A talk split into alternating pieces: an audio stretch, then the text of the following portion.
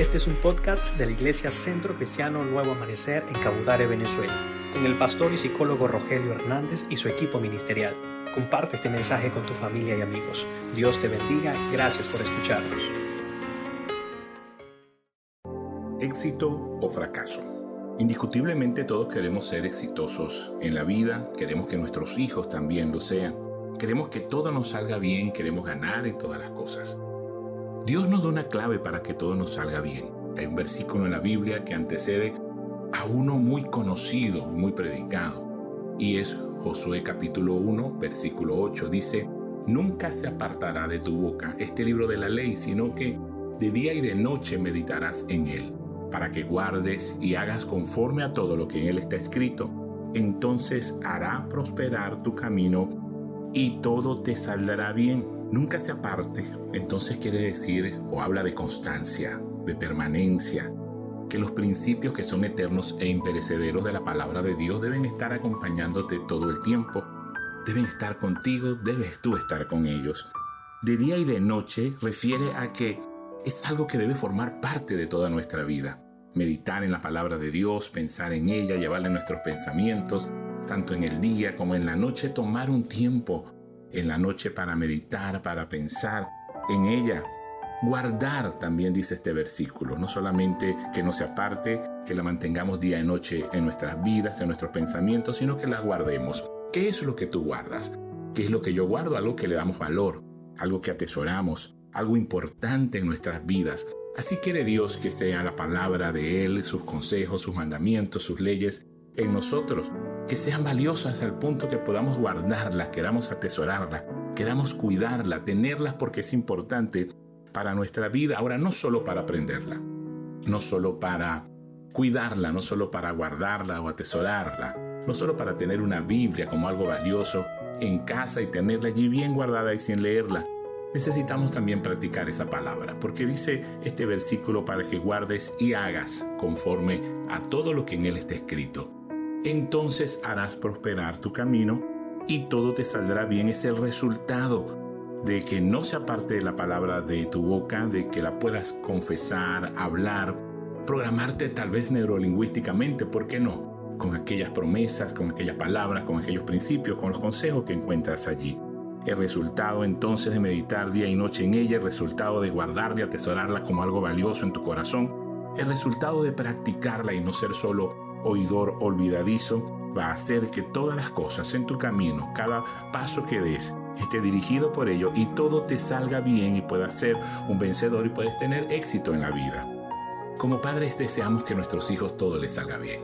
Queremos que nuestros hijos sean exitosos en la vida, que tengan un futuro mejor, que ellos puedan realizar y alcanzar cosas que nosotros tal vez no pudimos a su edad. Entonces todos como padres deseamos que nuestros hijos también sean exitosos y no sean fracasados. Queremos que nuestros hijos también les vaya bien en todos sus caminos, que todas las cosas que emprendan y hagan puedan salir de bien. Por eso les aconsejamos, por eso les hablamos a nuestros hijos, por eso les enseñamos, aunque para ellos sea tal vez fastidioso que siempre le estemos repitiendo las mismas cosas. Cuando encontramos en la Biblia los consejos de un padre para con sus hijos o ese cuidado paternal que algunos escritores dan a los jóvenes, encontramos entonces la intención de un padre el deseo que a sus hijos todo les salga bien. Como pastor y en el cuidado paternal que damos como pastores de una iglesia, queremos que la gente prospere, que la gente crezca, que la gente corrija sus malos hábitos también. Queremos lo mejor para las personas. Y sí, a veces nos convertimos en pastores fastidiosos y regañones y somos malentendidos o malinterpretados cuando confrontamos a alguien. El libro de Proverbios dice que es mejor una confrontación a tiempo que un amor oculto.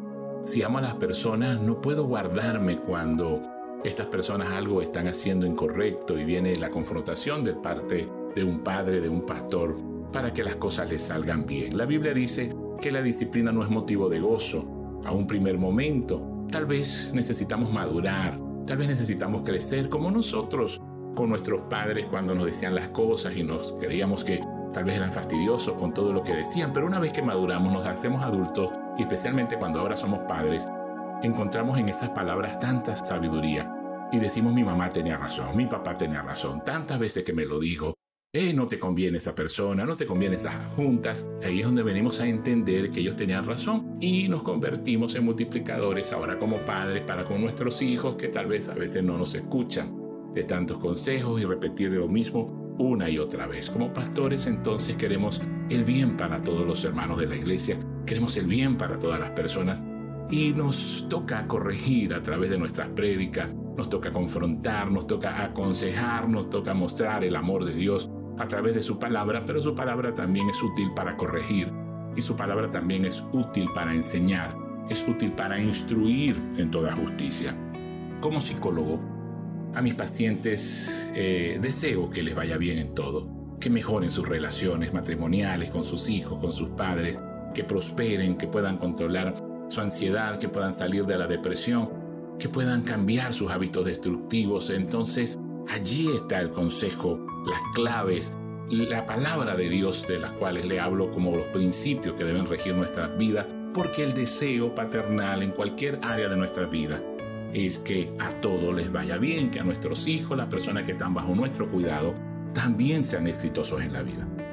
Encontramos entonces en el libro de Proverbios ese eh, desglosar de principios, de, valores, de consejos, tal vez que el escritor hace. Salomón, que en su mayoría escribe este libro, utiliza una postura paternal para hablarle a los jóvenes y de diferentes formas, de diferentes maneras, utilizando los recursos literarios que conocía para la época, Salomón se esfuerza, así como un padre cuando quiere que sus hijos se alimenten, así como un padre cuando desea lo mejor para sus hijos y ve la importancia de que coman algunas cosas, cuando nuestros niños están pequeños hacemos, hacemos muchas cosas para que ellos coman, como, como el avión, ¿recuerdas? Y buscamos hacer juegos y buscamos eh, eh, disfrazar tal vez algunos alimentos para que tengan una mejor apariencia, ellos puedan ingerirlo.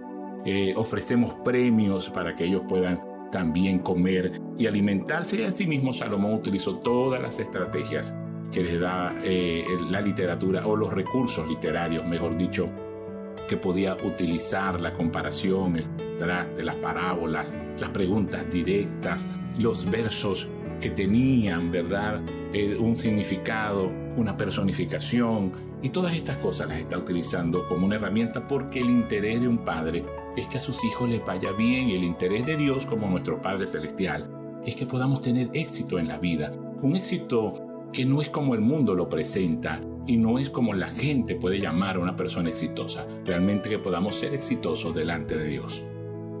¿Cómo entonces tener éxito delante de los ojos de Dios y no solamente delante de los ojos del mundo, de lo que la gente cree que es el éxito? El éxito viene a ser, según el libro de los Proverbios, entonces un derivado de una vida sabia. Y no solamente el éxito, sino también el buen nombre, la buena reputación.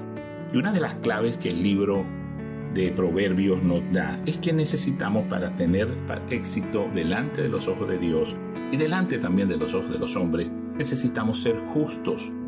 El capítulo 12 o el Proverbio 12 y verso 3 dice, el hombre no se afirmará por medio de la impiedad, mas la raíz de los justos no será removida. Una persona justa es una persona firme entonces, firme en sus convicciones, firme en sus decisiones, una persona justa no es una persona eh, terca, no, no estamos hablando de cuando una persona se enfrasca en una idea y muestra más una terquedad, porque aunque esté equivocado sigue creyendo y sigue defendiendo su postura. Estamos hablando de la firmeza porque estamos hablando de principios en la Biblia, en la palabra de Dios, que son eternos, que son imperecederos, que no cambian, que son esos principios y esos consejos que te van a llevar a una vida mejor y te van a llevar a desarrollar tus roles en la vida de padre, de madre, de esposo, de esposa, de hijos, de líderes, que van a llevar al éxito. Entonces cuando hablamos de esos principios que están en la palabra de Dios, tú necesitas ser justo, necesitas ser firme y el hombre se afirmará en su justicia. Entonces quiere decir que esa persona justa, como cuando en el Salmo 1 damos la bienaventuranza de un hombre que encuentra la delicia en la ley de Dios, Dice la Biblia allí como en Josué que medita de día y de noche en la palabra de Dios. Dice que será como árbol plantado junto a corrientes de agua que da su fruto en su tiempo y su hoja no cae, sino que todo lo que hace prospera. Entonces allí está parte de la clave, en esa justicia, en el ser justo, no solamente pedir justicia para ti, que, que se haga justicia en tu vida, y que se haga justicia en la nación. Está hablando de que nosotros debemos ser justos, debemos practicar la justicia y debemos ser justos también. Entonces esa justicia te va a llevar a una firmeza, a una convicción, a una creencia en la palabra de Dios, la cual hará que seas como un árbol plantado, que tengas siempre un alimento, que estés bien nutrido y que puedas ser firme en aquello que estás haciendo, pensando, constante en todo tiempo y todo te va a salir bien en la vida. Y así como la justicia o el justo es una cualidad que promueve al éxito, también lo es el aborrecer la mentira. Mira lo que dice Proverbios 13:5. Dice, el justo aborrece la palabra de mentira. Y no es solamente que no te gusten las mentiras o diga, no, yo no digo mentiras porque no me gusta. Está hablando de aborrecer está hablando que estás totalmente en contra y te molesta tal vez la mentira o la palabra de mentira. La Biblia dice que el mentiroso o que Satanás es el mentiroso. Jesús le llamó, en griego les traduce la Biblia como el diablo, ¿verdad? Que quiere decir el mentiroso. Entonces, dice la Biblia que el padre de la mentira es Satanás. Por eso Jesús se presenta como la verdad. Yo soy la verdad y la vida, dice Jesús. Entonces, la mentira es todo lo contrario a Dios, es todo lo contrario a Jesús, es todo lo contrario a nuestro Señor. Cuando dice la Biblia entonces que el padre de la mentira es Satanás, todo aquel que dice la mentira puede ser considerado también como hijo de Satanás o hijo del diablo. Entonces necesitamos aborrecer la mentira si queremos tener éxito, porque el éxito no lo vamos a conseguir mintiendo, ni estafando, ni diciendo cosas que no son. Cuando una persona es justa, aborrece la mentira le molesta, la mentira le molesta que mienten. Y es una manera de aborrecer y estar en contra de la palabra mentirosa. Entonces este proverbio dice que el justo aborrece la palabra de mentira. Una de las cosas, además de ser firme, de las cualidades que necesitamos para ser exitoso delante de los ojos de Dios y delante de los ojos de los hombres, es que aborrezcamos la mentira y dejemos de mentir también y dejemos de practicar la mentira. Qué importante entonces que nosotros vayamos atendiendo todos estos consejos que se encuentran en el libro de Proverbios, que están en la palabra de Dios y que tengo algunos otros que comentar, pero tal vez el tiempo no nos permite, ¿verdad? Para que tengas un audio más liviano y puedas escuchar eh, todos estos domingos parte de esta palabra. Recuerda, éxito o fracaso. ¿Qué decides en tu vida? Todos queremos tener éxito. Todos queremos que nuestros hijos tengan éxito. Todos queremos el éxito de las personas que amamos y deberíamos desear el éxito de todas las personas que nos rodean y las personas las cuales conocemos y las que no conocemos. Debemos orar por el éxito de las personas y no solamente por ese éxito que nosotros los hombres creemos que significa, sino lo que Dios quiere y entiende y nos enseña como éxito. Lo que Él quiere enseñarnos como éxito tiene que ver con un propósito, tiene que ver con nuestra vida, tiene que ver con trascendencia, a que nosotros podamos en nuestra eternidad estar en la presencia del Señor. Eso nos haría realmente exitosos. Yo quiero hoy dejar este punto hasta acá y seguir conversando contigo estos domingos porque sé que quieres tener éxito. Quieres tener éxito en tu matrimonio, quieres tener éxito en tu vida, en tus finanzas, éxito al criar a tus hijos especialmente para que ellos se conviertan en hombres y mujeres exitosas también. Y queremos escudriñar la palabra de Dios y qué consejos nos da Dios,